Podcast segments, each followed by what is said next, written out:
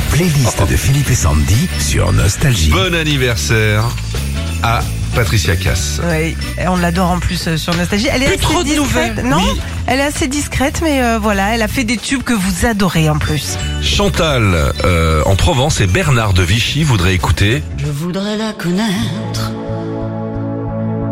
savoir comment elle est. Chantal adore ce tube. Elle nous raconte que c'était euh, la première chanson du bal de son mariage avec son mari. Et Bernard, lui, se souvient avoir croisé Patricia Cass juste après l'un de ses concerts. Il était à vélo juste derrière elle en voiture. Comme. Bourville. Longtemps. Un mauvais vélo. Jimmy de Bordeaux et Christiane de Blois. Quand Jimmy dit Quand Jimmy dit Voilà, c'est.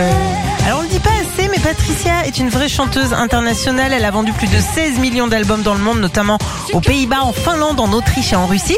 Et Jimmy de Bordeaux, lui, il nous raconte qu'il adore ce tube, même si tout le monde le gonflait avec quand il était petit.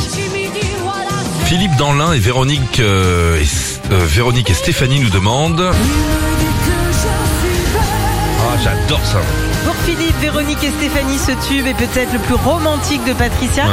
Cette chanson, on la doit à Jean-Jacques Goldman et elle marquera le grand retour de Patricia en 93. Didier Stécy, Virginie de Saint-Lary, mon mec à moi.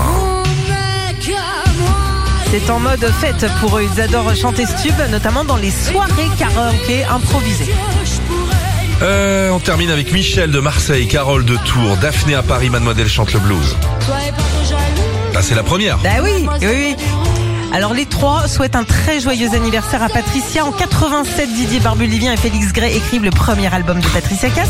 Encore. Mademoiselle chante le blues, ouais, a d'abord été proposé à Nicoletta qui l'a refusé. Eh, Barbelivien, il a fait toutes les chansons, la Marseillaise, Ouais, l'hymne, mais- euh, euh, ramener la coupe à la maison.